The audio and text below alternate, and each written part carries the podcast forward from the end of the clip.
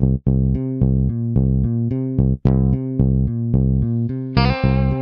the Pitch. Der Sportpodcast mit Benny und David.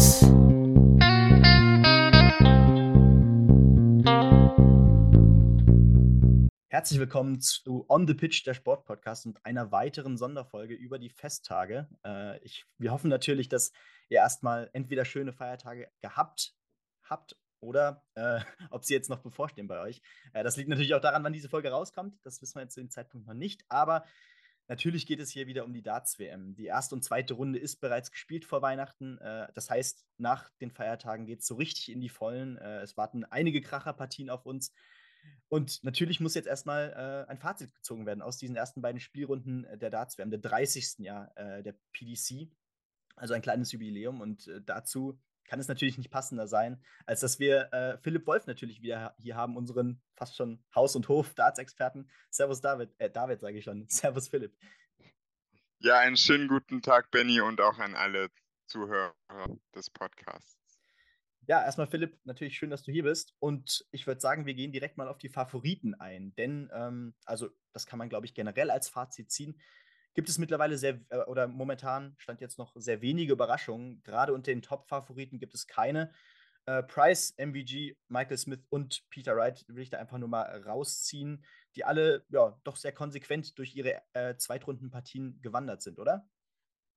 Das kann man definitiv so sagen. Also, nachdem wir die Auslosung verfolgt haben, war ja schon auch in gewisser Weise der Eindruck da, dass die Top-Favoriten zumindest in ihrer Auftaktpartie von den großen ungesetzten Spielern jetzt verschont worden und der Eindruck hat sich jetzt auch über die ersten Tage der WM bestätigt. Da kann man zum Beispiel bei Peter Wright anfangen, der ja direkt am ersten Abend dran war und gegen Mickey Mansell in keinster Weise gefordert war, überhaupt auch gar keinen Satz abgegeben hat wo man auch bei Mickey Mansell zum Beispiel gemerkt hat, dass da nach dem ersten Spiel, das er ja auch schon an dem Abend hatte, der Tank raus war. Und auch Michael van Gerven und Michael Smith haben ja die Auftakthürde ohne Satzverlust überstanden. Bei Michael Smith war es sogar ohne Legverlust, also ein kompletter Whitewash. Und da war auch einfach zu wenig Gegenwehr da von den Gegnern und man hat gemerkt, ähm, dass die auch ein bisschen Respekt vor den Favoriten. Ja, absolut. Äh, ich meine, wahrscheinlich der äh, Gegner dieser Top 4 oder dieser, dieser vier Spieler, die wir gerade eben genannt haben, äh, der am meisten gefordert wurde, war in dem Moment ja auch vielleicht Gervin Price. Äh, ich meine, der erste Satz ging auch direkt an Luke Woodhouse. Ähm, und er startete tatsächlich auch sehr furios in dieses Match, äh, auch wenn es dann über die lange Strecke natürlich kein Problem war für Price äh, der am Ende ja auch nicht mehr als ja, rund um die 90er-Marke brauchte, um Woodhouse dann doch deutlich über diese längere Distanz zu schlagen. Ähm, ja, MVG kann man da, glaube ich, auf jeden Fall herausheben. Michael van Gerven, der äh, Louis Williams wirklich mit einem 102er Average überfuhr förmlich. Ähm, gerade weil Louis, also gerade besonders lustig, weil Louis Williams vor der Partie noch scherzhaft meinte, Michael van Gerven, den kenne ich gar nicht. Äh, am Ende war es nur ein Leck auf seiner, auf der Habenseite und äh, ich denke, ja, da kann man auch nochmal äh, kurz auf die Gegner eingehen. Ich meine, Gavin Price trifft in Runde 3 auf Raymond van Barneveld, der fünfmalige Weltmeister, der ebenfalls gegen Ryan Meikle mit einer sehr starken Performance in diese dritte Runde eingezogen ist und auch relativ wenig Probleme mit seinem Gegner da hatte. Und Michael van Gerven würde auf oder trifft auf Menzo Suljovic, der doch vielleicht auch ein wenig überraschend tatsächlich Mike de Decker geschlagen hat. Da können wir gleich nochmal drauf eingehen. Was denkst du, wer von den beiden wird mehr gefordert in Runde 3? Also da ist die Antwort ganz klar Gavin Price liegt ja. ähm, an zwei Gründen. Zum einen schätze ich Michael van Gerven, das hat er jetzt auch in der ähm, zweiten Runde bestätigt, wo er ja in einem Satz auch komplett eskaliert ist mit Darts, ähm, dass er einfach in besserer Form ist als Gervin Price. Zum anderen sehe ich jetzt auch in Raymond van Barneveld die größere Hürde mich hat er in seinem Auftaktmatch echt überzeugt. Auch obwohl der Start gar nicht mal so gut war, ähm, hat er es dann noch äh, umbiegen können. Anders vielleicht als im letzten Jahr gegen Rob Cross, wo er ja eigentlich fulminant gestartet ist, aber danach zu wenig kam. Und man hat einfach auch gesehen, dass er jetzt wieder in einer anderen Verfassung ist und auch wieder diese Kondition und die Matchpraxis auch über diese längeren Distanzen hat, wie man beim Grand Slam auch gesehen hat. Also das kann durchaus einen spannenden äh, Siebensatz-Thriller ergeben dann gegen Price. Ja, definitiv. Also äh, ich meine, Kevin Barth äh, hat in unserer Sonderfolge kurz vor der WM sogar in diesem Spiel auf äh, Raymond von Barnefeld getippt, ähm, was ich tatsächlich gar nicht so ab, äh, für gar nicht so abwegig halte. Also, da muss ich dir auf jeden Fall beipflichten. In dem Sinne, dass äh, Barney einfach jetzt auch in einer komplett anderen Ausgangslage ist, als jetzt zum Beispiel, um jetzt diesen fatalen äh, Vergleich zu ziehen, äh, zu vor drei Jahren, als er gegen Darren Young in Runde 1 ausgeschieden ist und damit eigentlich seine Profikarriere beenden wollte. Ähm, da hatte er, glaube ich, entweder gerade äh, seine Scheidung hinter sich oder sie war im Kommen. Äh, er war mit seinem Leben nicht zufrieden, hatte, glaube ich, auch äh, nicht nur mentale, sondern auch gesundheitliche Probleme. Und jetzt äh, ja, ist Barney wieder im Glück, äh, steht vor einer Hochzeit und scheint generell sehr aufgeräumt mit sich zu sein, spielt deswegen auch wahrscheinlich oder unter anderem auch deswegen äh, wieder echt gute Darts. Ich meine, Halbfinale im Grand Slam. Das wird, glaube ich, eine packende Drittrundenpartie. Äh, vielleicht dann noch kurz auf Peter Wright und Michael Smith. Die Gegner werden heißen Kim Heibrechts bei Peter Wright und Martin Schindler bei Michael Smith. Da werden wir natürlich gleich nochmal auf die deutschen Spieler schauen. Wenn du nichts hast, können wir da eigentlich auch direkt drauf losgehen. Sehr gerne, Benny. Ja, vielleicht starten wir dann direkt ähm, mit dem ersten Deutschen, der ins Turnier gestartet ist. Das war ja Florian Hempel.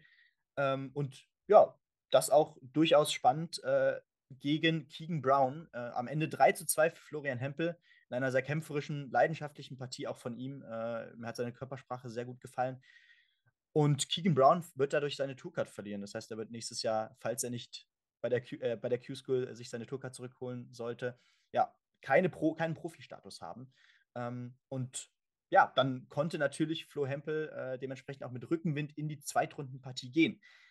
Wer wartete da? Luke Humphreys, einer der Shootingstars in diesem Jahr, viermal European Tour-Siege äh, einfahren können, unter anderem. Äh, und ja, was kannst du zu dieser Zweitrundenpartie sagen gegen Luke Humphreys? Am Ende 2 zu 3 für Luke Humphreys, aber ähm, erstens, Humphreys kam nicht zu seinem Match, äh, wie man es erstens aus dem Alexandra Palace von ihm kennt und zweitens generell mittlerweile in diesem Jahr von ihm kennt.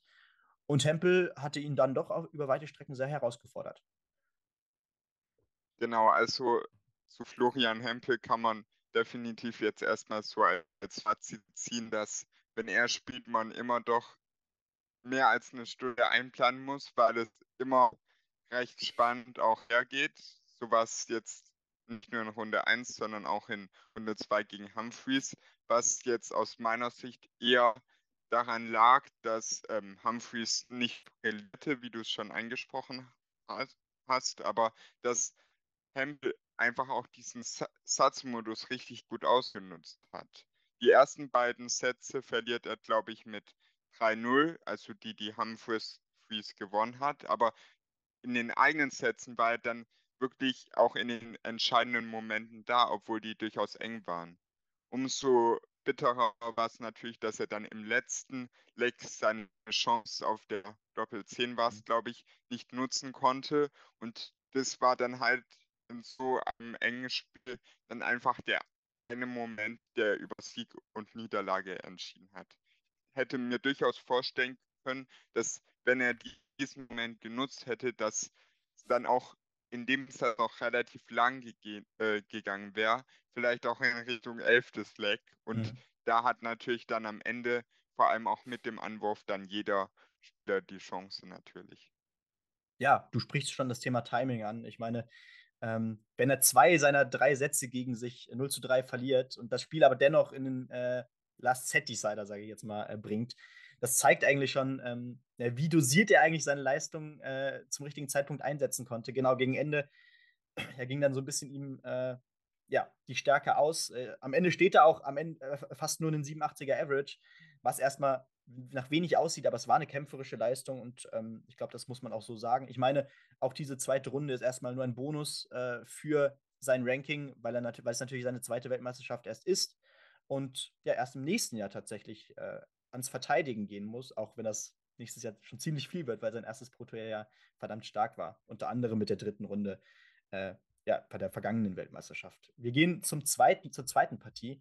Ähm, vielleicht direkt zu äh, Gabriel Clemens, der ja auf Willie O'Connor traf, den Iren, der in Runde 1 Bo Greaves schlagen konnte, äh, die Weltmeisterin, die ja überraschend, äh, obwohl sie nur an 8 von 20 äh, Women's Series Turnieren teilgenommen hat, ähm, die sie alle gewinnen konnte, dann doch noch an Fenchurch vorbeizog und dadurch zur Weltmeisterschaft äh, gehen konnte, zu ihrer ersten wohlgemerkt.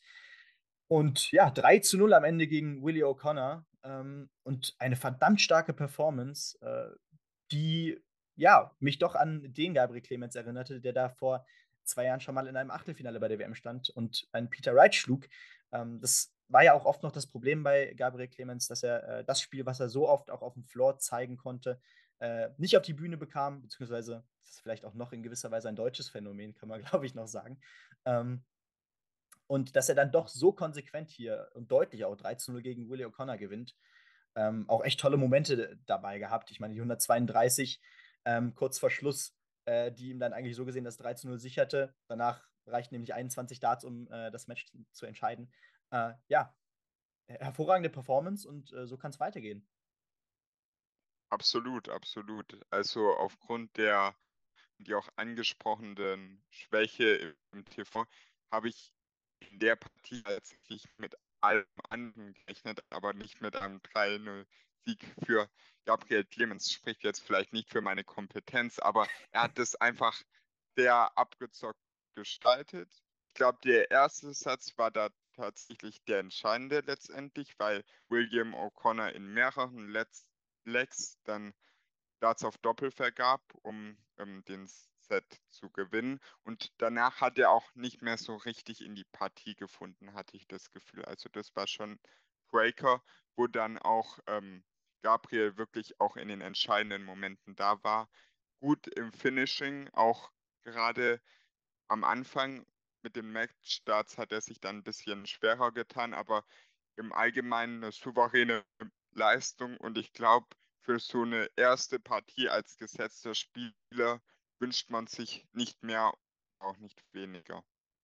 Ja, ganz genau. Also ich hatte auch tatsächlich ein wenig die Sorge, gerade nach dem deutlichen Sieg äh, von Willie O'Connor gegen Bo Greaves, wo wir ja gleich auch nochmal zumindest auf Bo Greaves zu sprechen kommen, ähm, dass Willie äh, dann doch auch diesen Rückenwind mitnimmt, weil äh, ich meine, die Partie gegen Bo Greaves habe ich fast schon schwieriger eingeschätzt als äh, ja danach die, äh, die Partie gegen Gabriel Clemens, weil du eben nicht nur Clemens gegen dich stehen hast, sondern tausende Menschen hinter dir. Äh, die dann dementsprechend natürlich auch nicht, nicht nur äh, deine Gegnerin anfeuern, sondern vielleicht auch an Stellen dich selbst ausbuhen. Am Ende wirklich sehr professionelle Leistung da gegen, gegen Greaves. Und da hatte ich die Angst, dass O'Connor diese, diesen Rückwind mitnimmt, was dann Gott sei Dank nicht passierte, zumindest in dem Ausmaß nicht. Äh, obwohl ja, die Leistungen von O'Connor jetzt gegen Clemens auch nicht äh, katastrophal waren. Das vielleicht auch nochmal hierzu. Der nächste Gegner von Clemens wird ja in Runde 3 dann ähm, Louis, äh, Louis, Williams, wollte ich schon sagen, äh, natürlich Jim Williams sein. Ähm, das war einer der wenigen Setups bei dieser Weltmeisterschaft. Da werden wir gleich auch noch drauf kommen. Das werde ich, glaube ich, noch ein paar Mal sagen in dieser Folge. Ähm, und na, natürlich der letzte Deutsche, Martin Schindler. Der durfte erst am 23. Dezember, also äh, am Tag von unserer Aufnahme gestern, äh, ins Turnier starten und das gegen Martin Lukman, äh, der ja, den Japaner Yamamoto in Runde 1 deutlich mit 3 zu 0 schlug.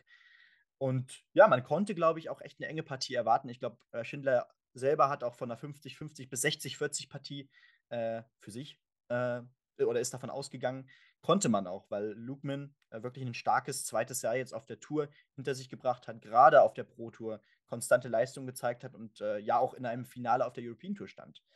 Das heißt, äh, da kam auch ein Spieler mit ordentlich Rückenwind in diese Weltmeisterschaft. Schindler natürlich aber nicht weniger. Ich meine, auch der äh, hatte ein hervorragendes zweites Jahr jetzt auf der Tour. Und am Ende eine sehr kämpferische Partie. 3 zu 1 gewinnt Martin Schindler äh, dieses Match und damit holt er seinen ersten Weltmeisterschaftssieg. Das muss man ja auch noch sagen. Also dieser kleine Curse, dieser Fluch ist endlich gelegt und äh, jetzt kann es doch richtig losgehen, oder? Das sehe ich ganz genauso.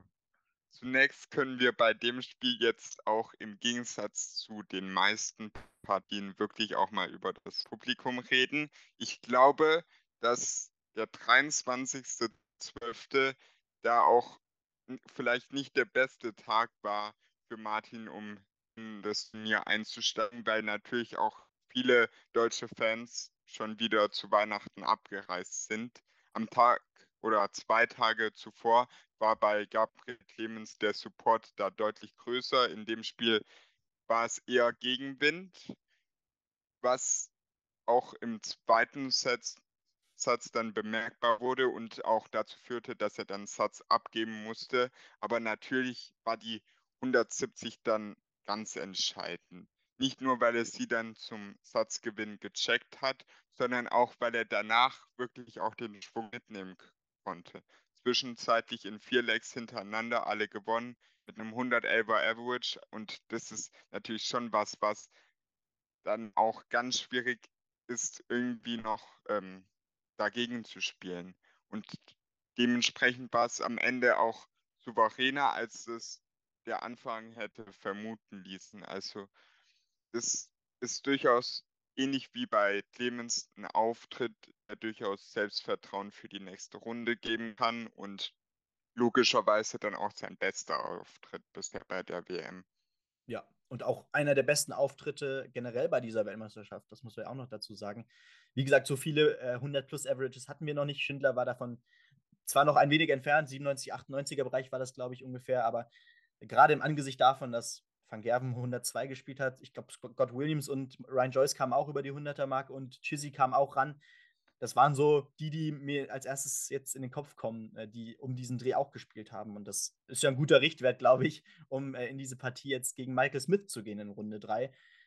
Wenn Schindler dieses Niveau hält, können wir uns auf ein richtiges Kracher-Match freuen. Äh, davon können wir jedenfalls ausgehen, äh, dass, falls es dazu kommt, es echt ein Hammer-Match wird. So oder so, es wird das größte Match seiner Karriere, das muss man auch natürlich dazu sagen.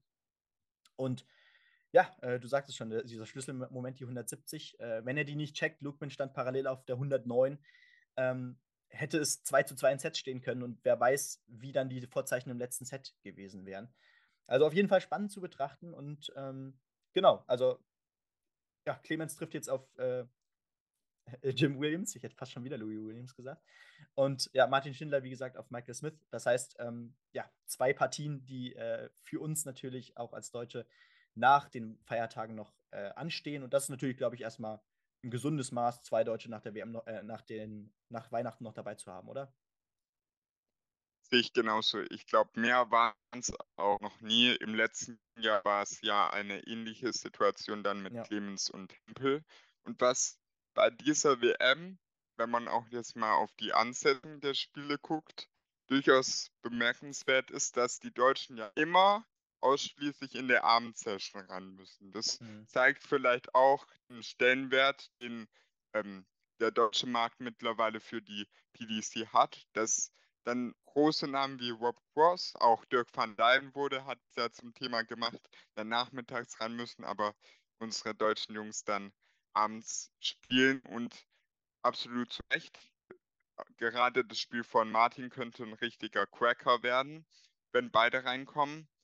Ich muss nur eine Sache vielleicht noch ein ähm, bisschen skeptisch anmerken. Jetzt spielen wir ja eine längere Distanz, ne? Mhm. also Best of Seven. Und ich weiß nicht, gut bei Clemens eher, aber gerade bei Martin, ist mit dieser Distanz noch nicht so richtig vertraut. Das wird wahrscheinlich auch eines seiner längsten Spiele in seiner bisherigen Karriere und damit muss man dann auch erstmal umgehen können. Ja, ich erinnere mich da noch ganz gut, als äh, Max Hopp, glaube ich, in seine erste dritte Runde eingezogen ist. Da ist er auf Michael van Gerven getroffen, glaube ich.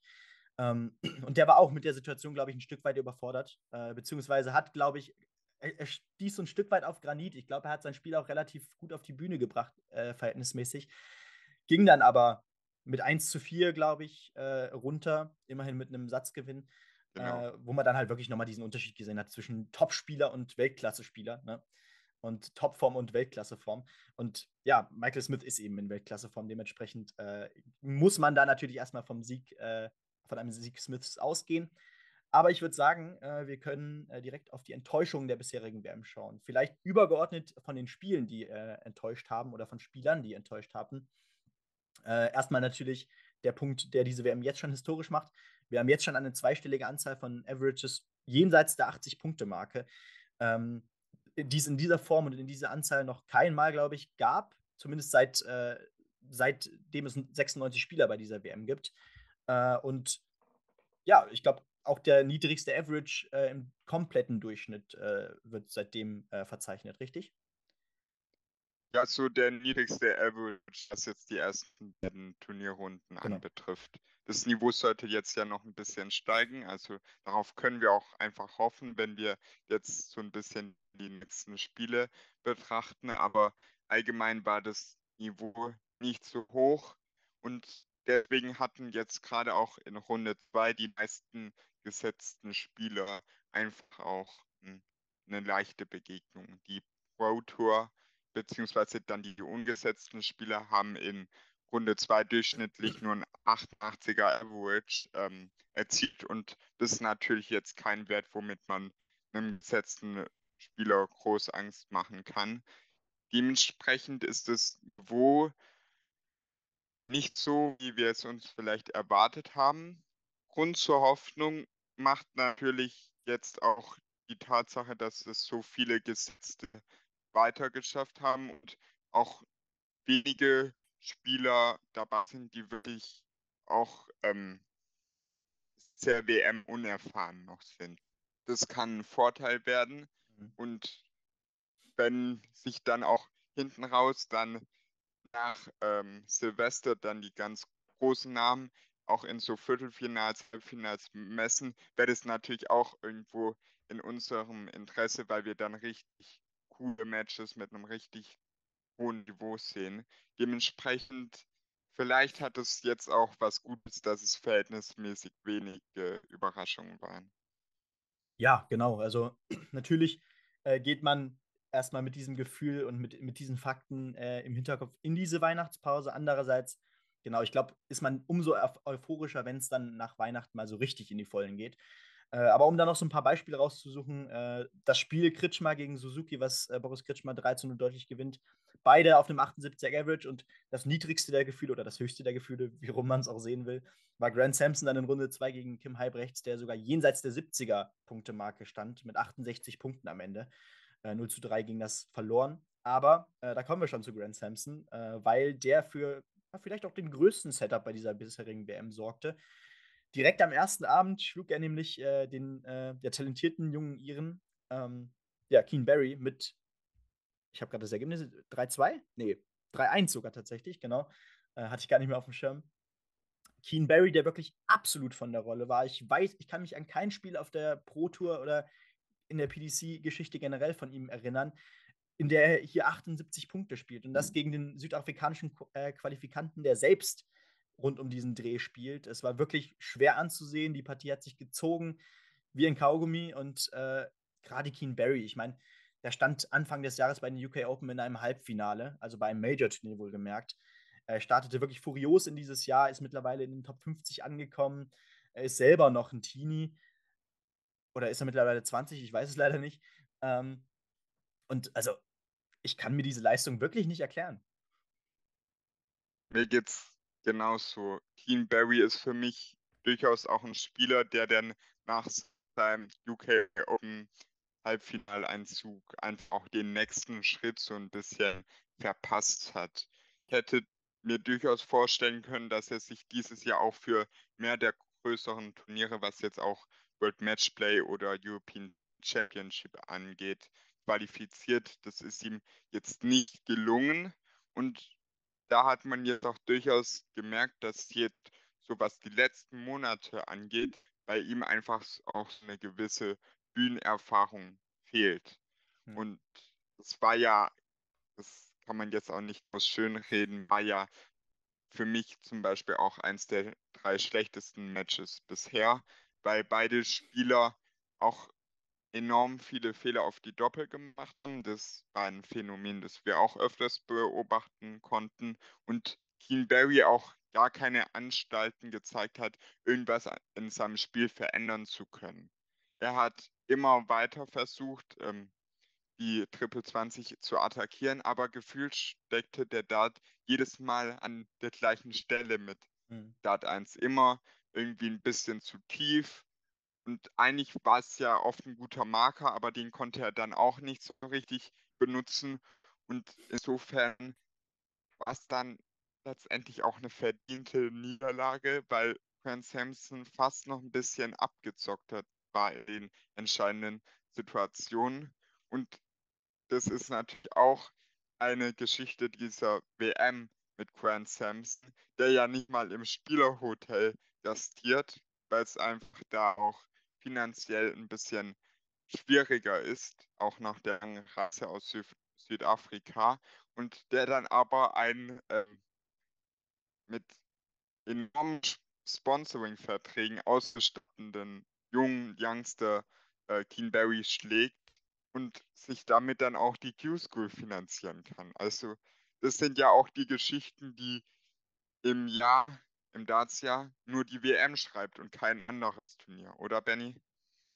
Ja, absolut. Also ähm, die, die erste besondere Geschichte war ja schon, dass Samson überhaupt durch diesen African Qualifier kam. Ich meine, ähm, in diesem Jahr besonders, weil äh, Devin Peterson sich nicht über die Proto qualifizieren konnte und dementsprechend mutierte, oder man dachte zumindest, dieser African Qualifier mutiert wieder zum äh, Devin Peterson Qualifier, so wie eigentlich der Süd südafrikanische Qualifier, äh, südafrikanische, der südamerikanische Qualifier äh, immer noch der Diogo Portela Qualifier ist. Das war dann aber nicht so und ein anderer Südafrikaner setzte sich durch. Äh, genau bei Barry ist mir auch aufgefallen, dass er gerade auch sehr oft Probleme mit der Höhe hatte, wenn es um Scoring ging. Also ganz oft landete der da dann wirklich meilenweit unter der Triple 20 zum Beispiel, was erstmal ein ganz schlechtes Zeichen ist. Also gerade drunter ist immer eher kritisch.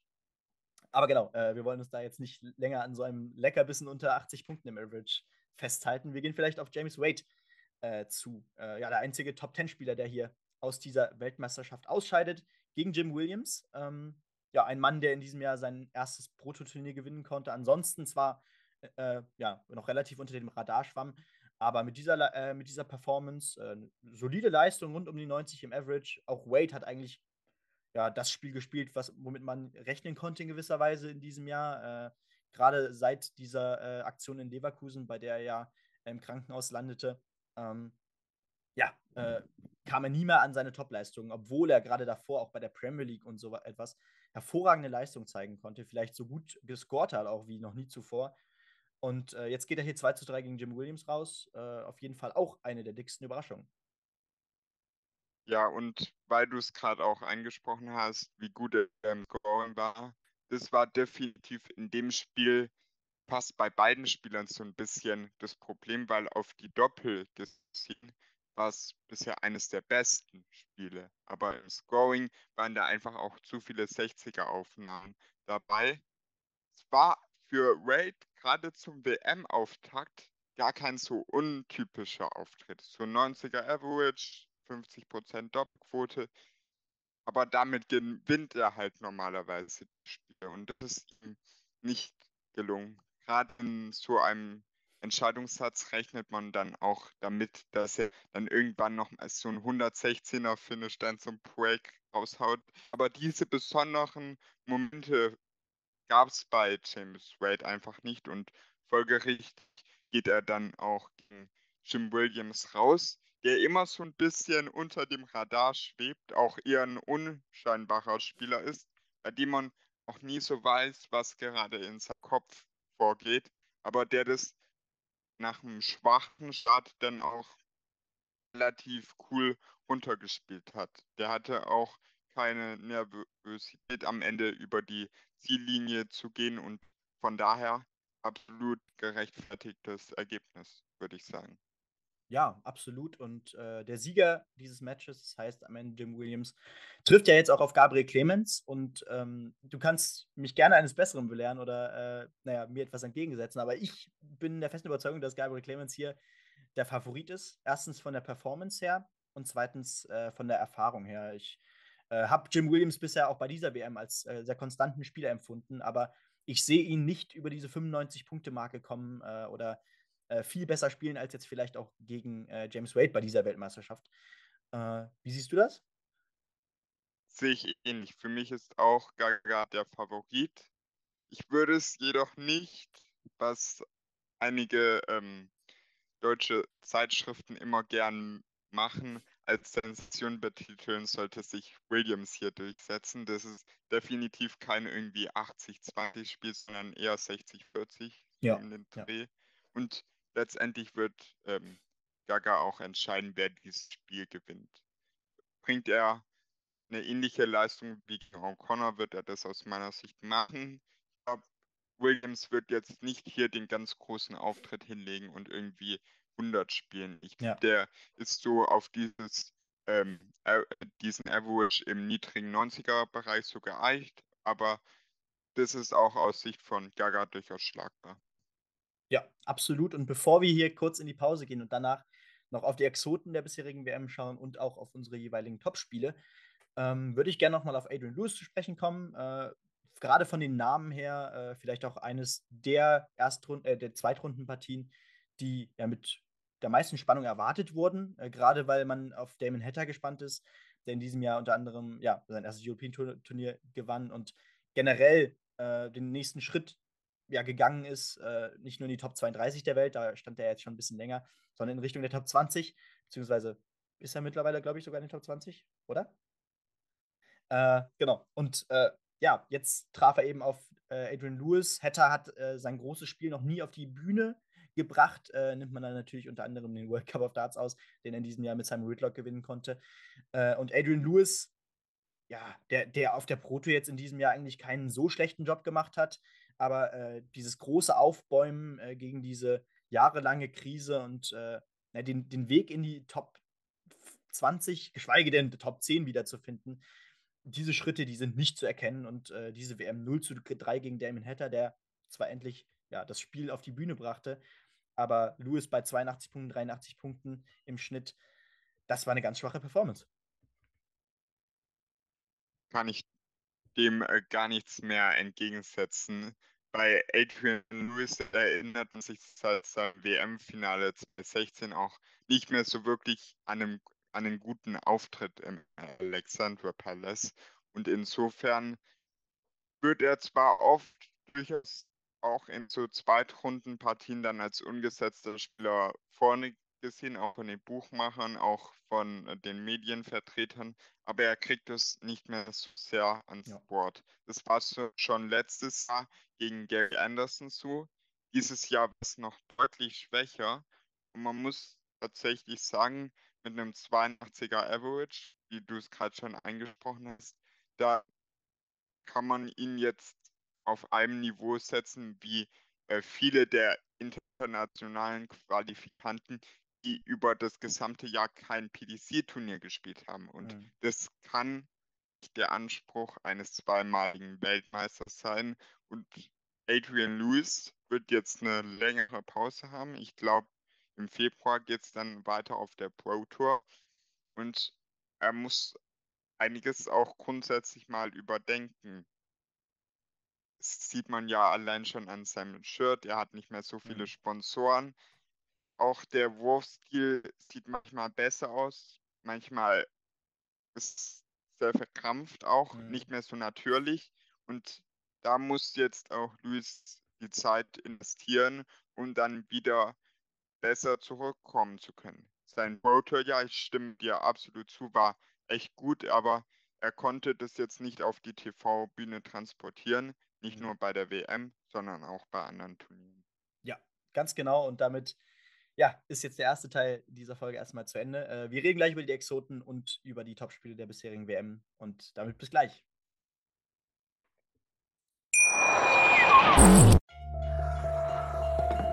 Vernimmt sich, was man will, dann wilde Gerüchte entstanden. Fast nichts davon stimmt. Tatort. Sport. Wenn Sporthelden zu Tätern oder Opfern werden, ermittelt Malte Asmus auf meinsportpodcast.de. Folge dem True Crime Podcast, denn manchmal ist Sport tatsächlich Mord. Nicht nur für Sportfans. Und da sind wir wieder zurück nach unserer Unterbrechung und wir gehen jetzt erstmal auf die Exoten der bisherigen WM ein. Und ja, Philipp, äh, da haben wir äh, schon ein paar vor der Folge genannt, äh, die uns da sofort in den Sinn kamen. Und äh, als erstes kommt dann natürlich unter anderem Leonard Gates, der US-Amerikaner, äh, ja, den, über den man sprechen muss, glaube ich, äh, der erstmal in der Erstrundenpartie gegen Gerd Nentjes 3 zu, 3 zu 1 gewinnt. War keine sonderlich gute Performance, also war auch wieder so eine typische Gates-Performance in gewisser Weise. Da hatte wieder seine Unkonzentriertheiten dabei, dann hat er hier mal wieder ein, äh, einen Single verpasst, äh, hat dann wieder 10 Sekunden gebraucht, um sich neu zu konzentrieren. Äh, verrechnet sich dann hier, also da sieht man dann doch immer noch mal, äh, dass da sich der, äh, ja, der E-Data herauskristallisiert, oder?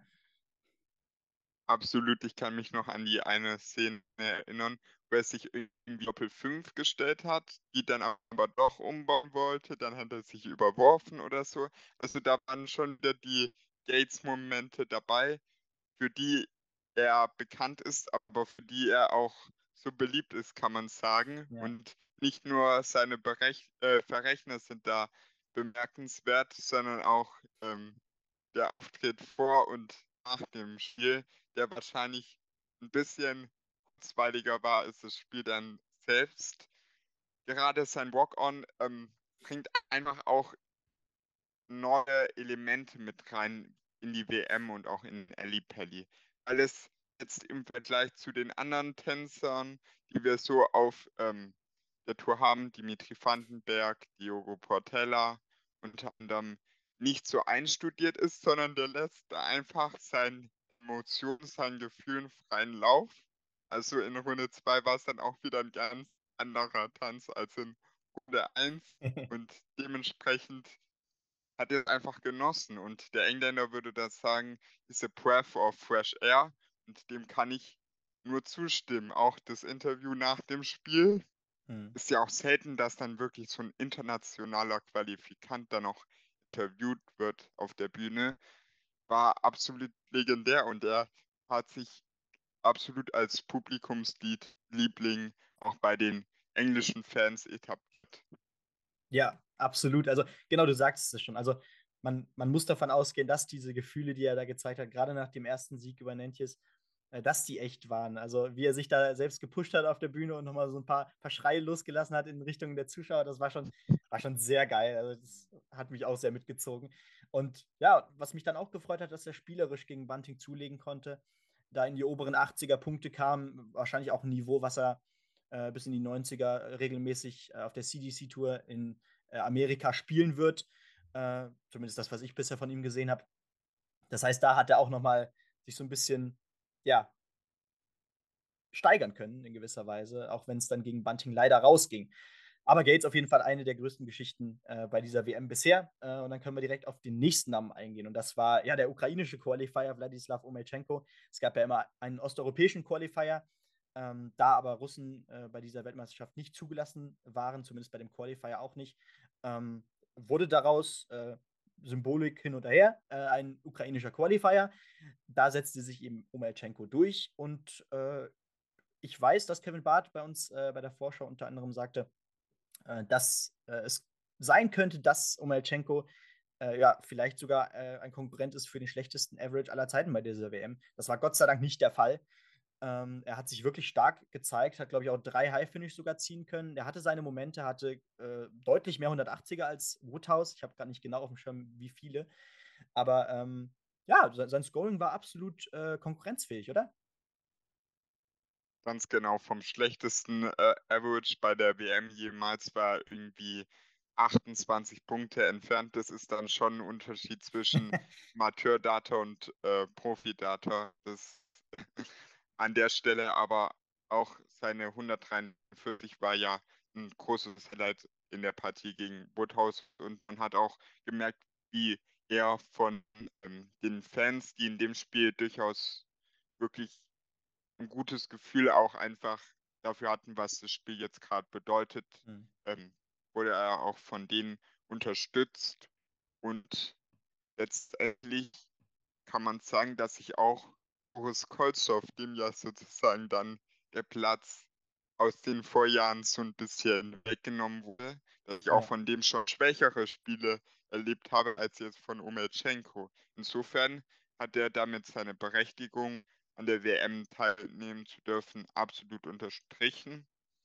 Am Ende war es vielleicht ein bisschen schade, dass er dann nicht doch einen Satz gewonnen hat. Er war ja in einem Satz ganz nah dran aber am Ende ist es eine Leistung, vor der man sich nicht schämen muss und die absolut ähm, auf diese Bühne passt. Ja, und äh, da bleibt es natürlich auch mit Spannung zu betrachten, ja, was er jetzt natürlich auch aus dieser WM zieht, ob er jetzt tatsächlich das Ziel zieht, ich möchte öfter äh, in Europa äh, professionell Darts spielen. Ich versuche es tatsächlich äh, bei der Q-School, ich versuche es auf Challenge, auf, auf, auf Challenge Tour. Äh, das wird mit Spannung zu betrachten sein. Äh, das Niveau, wenn er das so spielt, äh, kann auf jeden Fall reichen, um in einem Contender zu sein. Und ja, war auf jeden Fall sehr erfreulich und es hat mir auch sehr viel Spaß gemacht, dass er da Rothaus doch mal hin und wieder nochmal ganz gut herausfordern konnte. Wir kommen zu einem weiteren Namen, der wirklich schillernd ist, das muss man wirklich sagen. Und auch vom, von der Größe des Namens her ist er unter den Exoten der größte Name. Das ist einfach Richie Burnett, der Waliser, Prince of Wales. Ja, selbst schon BDO-Weltmeister 95, äh, in mehreren anderen BDO-Weltmeisterschaften ins Finale gekommen. Ich glaube auch beim Titel von Steve Beaton im Finale gestanden. Also ähm, eine Legende, die seit äh, Jahrzehnten dabei ist und äh, sich erfolgreich wieder die Tourcard holen konnte jetzt direkt über den PDPA-Qualifier zur WM gespielt und das hat mich auch besonders gefreut zu diesem Moment. Ähm, ja, auch ein Mann, der ja berühmt ist, dass, dass er eben diesen besonderen Kung-Fu-Kick meistens beim dritten Dart zeigt. Äh, da, da, wackelt der ganze Körper und man fragt sich, wie kann der dann teilweise sogar noch in die Triple 20 gehen. Äh, hängt ja auch mit Datitis zusammen, äh, die, äh, an, der er gelitten hat. Aber ja, das Spiel gegen äh, den jungen Adam Gavlas, der Tscheche, ähm, das wurde von vielen Experten schon im Vorhinein als sehr eng betitelt und dazu wurde es auch. Oder ja, das, dadurch entwickelte es, es sich auch. Und äh, Gabelas gewann am Ende 3 zu 2. Burnett mit einer soliden Performance. Ich glaube, mit dem, was man auch ähm, von ihm erwarten konnte. Und ja, er kann sich, glaube ich, ja, mit erhobenen Hauptes von dieser WM verabschieden. Sich genauso. Also man konnte da jetzt nicht das große Spektakel erwarten, mit dem er uns schon vor 20 oder 25 Jahren erfreut hat, aber es war eine grundsolide Leistung im Scoring. Die Doppel, die Doppel 20, Doppel 10 haben ihm ein paar Probleme bereitet und ihm auch am Ende dieses Spiel einfach gekostet. Aber trotzdem stand da jetzt erstmal die WM Qualifikation an erster Stelle. Das war ein großer Erfolg auch für ihn und dementsprechend kann er jetzt auch mit Zuversicht in das nächste Jahr als äh, Tourkarteninhaber gehen. Zumal er ja auch gezeigt hat, dass er im Wettbewerb mit anderen Tourkarteninhabern äh, wiederum nicht chancenlos ist. Er hat jetzt hier nur ganz knapp äh, wegen ein paar kleine Details verloren. Im mhm. Qualify hat er sich gegen mehrere ähm, Konkurrenten durchgesetzt. Dementsprechend war es jetzt nicht der große Auftritt, aber es war durchaus ähm, ein Auftritt, der nicht nur vielleicht die Unterschiede der Generation so ein bisschen veranschaulicht hat, sondern auch ähm, ihm Mut für das nächste Jahr geben kann. Ja, absolut. Äh, da bin ich auch gespannt, was er in seinem zweiten Tourcard ja dann noch zeigen kann, weil, ähm, ja, wie gesagt, äh, er hat auch seine Ergebnisse gehabt auf der Tour. Äh, ich weiß nicht, ob im, ich, ich habe irgendwie im Hinterkopf gerade, dass ein Viertelfinale dabei war. Ich kann es aber leider gar nicht belegen. Äh, auf jeden Fall waren da ein paar Highlights dabei, auch auf der Pro Tour. Und ja, ich würde sagen, wir gehen zu den Frauen, äh, die ja auch zahlreich dabei waren bei dieser WM. Das erste Mal drei Frauen am Start. Äh, die Story mit Fan Sherrock müssen wir hier, glaube ich, nicht nochmal erwähnen. Aber man kann sagen, dass sich alle drei äh, tatsächlich sehr gut geschlagen haben, respektabel geschlagen haben. Vorrangig vielleicht natürlich nochmal zu nennen Bo Reeves, die 18-jährige Weltmeisterin, die auf Willie O'Connor traf, zwar keinen Satz holte, aber auch ihre Momente feierte. Erstens gingen die ersten beiden Sätze mit 3 zu 2 nur an Willie O'Connor. Das heißt, da war durchaus was drin in den ersten beiden Sätzen. Und sie hatte generell ihre Momente. Ich erinnere mich da an einen 120er Checkout, an einen 122er Checkout. Ähm, wo sie dann doch immer aufblitzen ließ, äh, wozu sie in der Lage ist. Und ich glaube, sie ist jemand, auf die wir uns auch in den kommenden Jahren durchaus freuen können. Genau. Ich würde bei dem Spiel nochmal ganz kurz auf ihren Walk-On eingehen, weil der einem schon so ein wenig John Henderson Premier League Vibes ähm, verdient hat.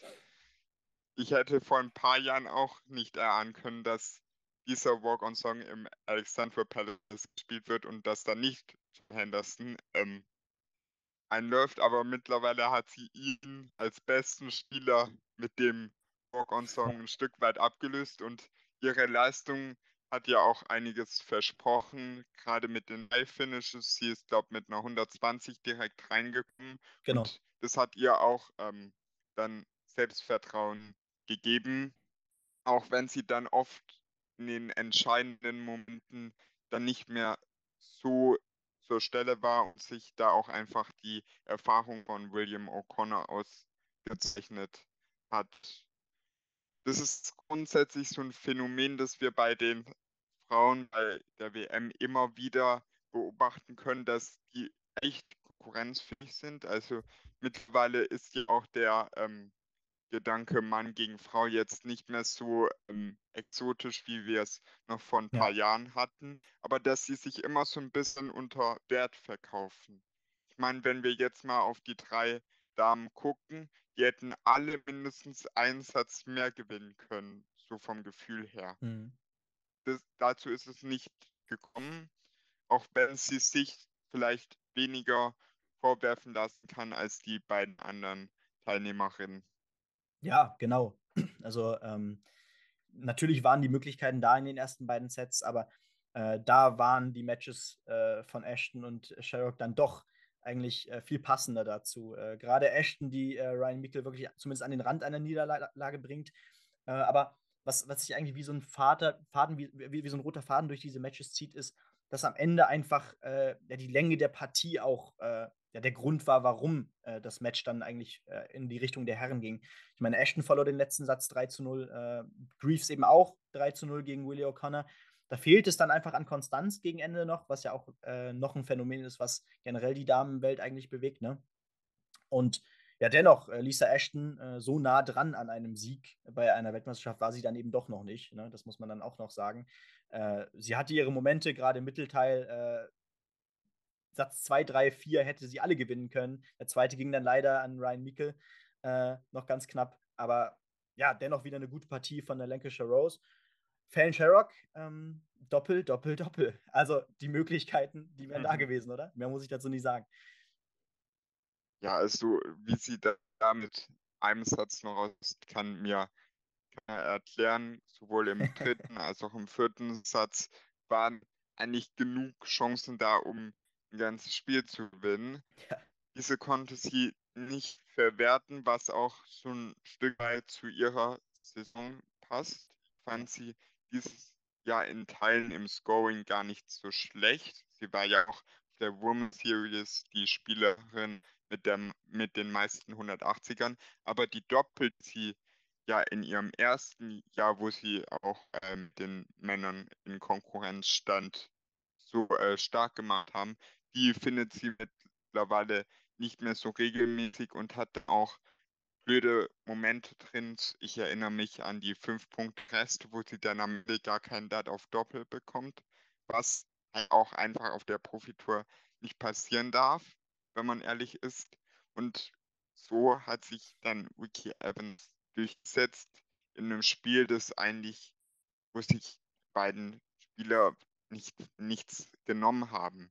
Und bei Lisa Ashton, ich kann mich noch daran erinnern, vor zwei Jahren äh, ähm, unterlag die Adam Hunt auch schon mhm. in einem Entscheidungssatz, damals sogar in einem Entscheidungsleck. Ja. Und da hat sie auch noch mal ein Stück weit besser performt als jetzt hier im ja. fünften Satz, weil da echt so ein bisschen das Gefühl aufkam, dass da der Akku leer war, weil du auch schon die Distanz gerade angesprochen hast, ist es natürlich auch im Damensport durchaus ein strukturelles Problem. Ich erinnere mich noch an die Diskussionen bei der BDO-WM, die wir vor einigen Jahren hatten, wo die Distanzen nicht mal halb so lang waren wie bei den Männern, wo dann irgendwie im Finale ein Best of Five genau. Mhm. Spiel gab, aber ansonsten haben die diese Distanz im gesamten Jahr nicht gespielt. Und da kann jetzt auch eine Erfahrung für die nächsten Jahre durchaus hilfreich sein. Ja, und natürlich hilft da auch eine äh, sich weiter ausufernde Women's Series, die den Damen halt auch die Chance gibt, äh, um einiges Preisgeld äh, gegen die besten Damen der Welt äh, anzutreten. Und ja, die wird ja nächstes Jahr nochmal ausgeweitet. Zehn, ausgeweitet, zehn Turniere gibt es nochmal mehr. Das heißt, da geht es in die richtige Richtung. Man sieht ja auch, dass äh, die Breite ganz vorne doch wächst. Ich meine, ähm, wir haben mit diesen drei Frauen, die jetzt bei der WM dabei waren, unter anderem dann aber auch noch Mikuro Suzuki, Eileen de Graaf. Also wir haben schon mehr als eine Handvoll Namen sogar, ähm, die Titel gewinnen kann auf der Women's Series. Und das ist schon mal erfreulich. Das war auch im letzten Jahr äh, bei diesem Zweikampf zwischen Sherrock und Ashton schon mal was ganz anderes. Aber äh, genau, jetzt äh, gehen wir nochmal zumindest auf zwei der Top-Spiele ein, äh, die uns natürlich auch äh, imponiert haben. Äh, vielleicht erstmal äh, auf Scott Williams gegen Ryan Joyce. Tatsächlich habe ich mich schon im Vorhinein auf diese Partie sehr gefreut. Joyce, bei der man sich zu Recht gefragt hatte, wie er eigentlich, naja, vor dem PDPA-Qualifier es nicht schaffen konnte, zur, zur WM zu fahren. Und dann Scott Williams, der ohne Tourcard tatsächlich ja, jetzt einer der Spieler ist, der gar nicht mehr wegzudenken ist von dieser Tour. Ich meine, der hat am ersten Wochenende der Challenge Tour äh, zwei Turniere, glaube ich, gewinnen können und seitdem äh, war der bei fast jedem Proto-Turnier am Start. Ne? Und äh, diese Partie wurde mit Spannung betrachtet und es war das Match des bisherigen Turniers. Beide Spiele über 100 Punkten im Average. Der erste Satz ging an Scott Williams in 14, 12 und 12 Darts, darunter 164 zum Setgewinn. Äh, und ja, Joyce gewann dann so in meinen Augen äh, den Mittelteil der Partie für sich, äh, blieb da auch teilweise wirklich doch ein Stück weit konstanter auch. Und am Ende ist es doch äh, der Mann, der normalerweise so gern gelbe Hosen trägt, äh, ja, Scott Williams, der am Ende die Oberhand gewinnt. Man kann auch mit Grundrecht behaupten, dass es tatsächlich, seitdem wir dieses Format jetzt haben mit der Runde der letzten 96, dass es das beste Erstrundenspiel überhaupt war. Also mhm. zum ersten Mal beide auch mit einem dreistelligen Average in der Runde. Das war schon auch was, was uns alle, ich glaube, auch äh, sehr mitgenommen hat.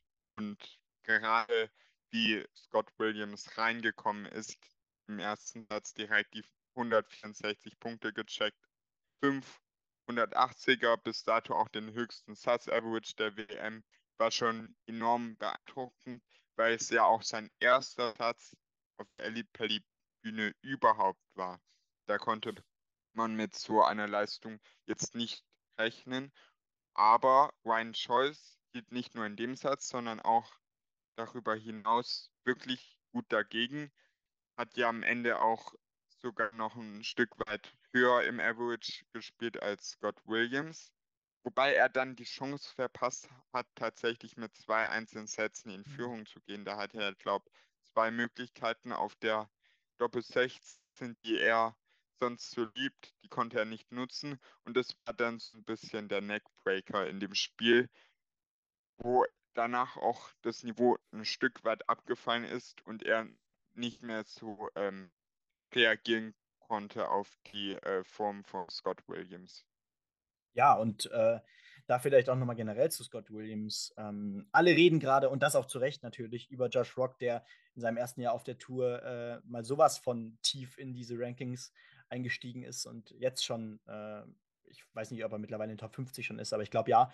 Äh, also unfassbares Jahr gespielt. Aber Scott Williams, wie gesagt, eigentlich fast auf diesem Niveau äh, von der Geschichte her auf jeden Fall. Wie gesagt, er hat sich keine Tourcard geholt und kämpft sich jetzt, auf, äh, jetzt in diese Top 64. Das ist eine unfassbare Geschichte, die es so auch noch nicht oft gab. Natürlich Ratajski und Cross, äh, die ersten Namen, die einem da einfallen. Und deswegen ähm, muss man auch Scott Williams weiter im Blick behalten. Ähm, auch im nächsten Jahr auf der Tour. Aber äh, wir haben ja noch ein zweites Match, auf das wir blicken wollen, wegen eines ganz besonderen Namens. Natürlich Ross Smith, äh, der aus heiterem Himmel äh, im letzten Viertel des Jahres die European Championship gewinnen konnte, ein Major-Turnier sogar. Ähm, und jetzt wirklich nicht mehr wegzudenken ist. Ich, also spätestens seitdem äh, zeigt er eine unfassbare Konstanz. Jetzt in der zweiten Runde gegen Darius Labanauskas. Ähm, 3 zu 1 gewinnt er hier, auch wieder mit einem 100er Schnitt. Der Mann ist wirklich ein Contender. Ich gehe sogar so weit und sage, dass er von den 32 Spielern, die jetzt ähm, noch im Turnier verblieben sind, tatsächlich den besten Eindruck bisher gemacht hat. Gerade in den ersten beiden Sätzen hat er ja kaum Fehler gemacht. Da waren wieder seine 180er, die man von ihm kennt. Wobei er tatsächlich auch so eine gute Mischung aus Scoring und Finishing hat in letzter Zeit, wie mhm. mir auffiel. Gerade die Doppel kamen zu Beginn enorm konstant, hat er kaum Fehler gemacht, war auch oft mit dem ersten Dart dann direkt zur Stelle. Und was er aber auch bewiesen hat, dass selbst wenn er von seinem Gegner herausgefordert wird, was ja auch nach der zweiten Pause dann der Fall war von Labanauskas, der ja auch auf die Doppel sehr stark war, dass er auch da in der Lage ist zu reagieren und dann auch Sätze ein bisschen, ich will nicht sagen schmutzig, aber durchaus auch ähm, dann nervenstark zu gewinnen. So auch ja im letzten Satz, der ja wieder über fünf ging.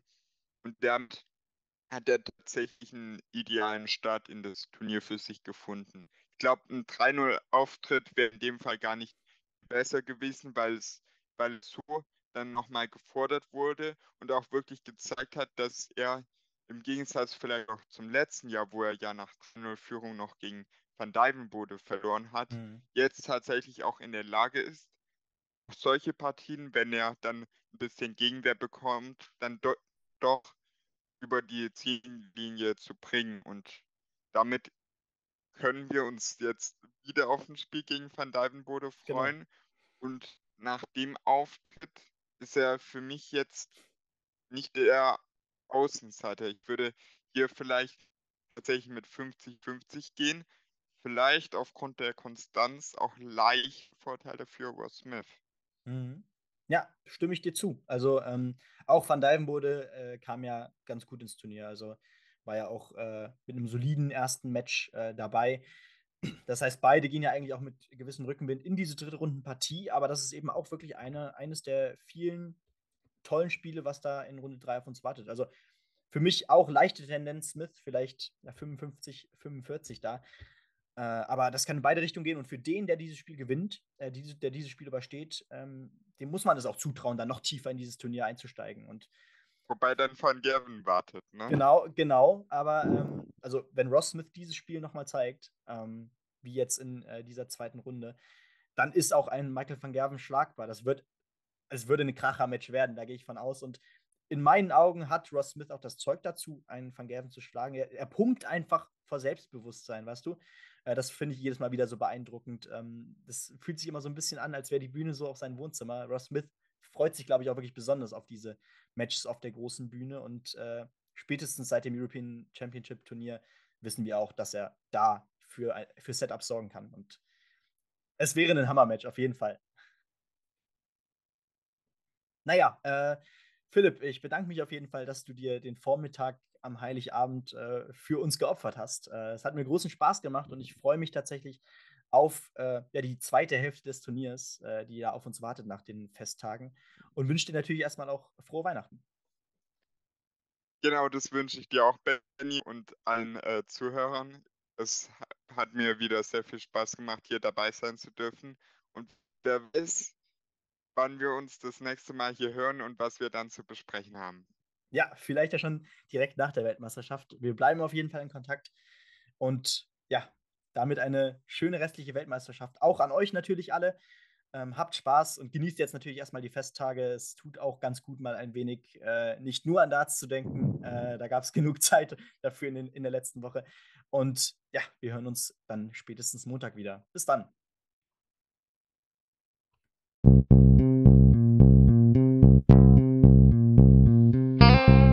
On the Pitch. Der Sportpodcast mit Benny und David.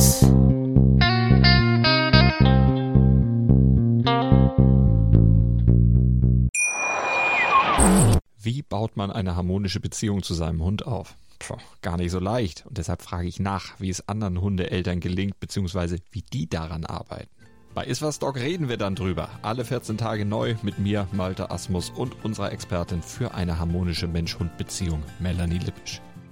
Iswas Dog? mit Malte Asmus. Überall, wo es Podcasts gibt.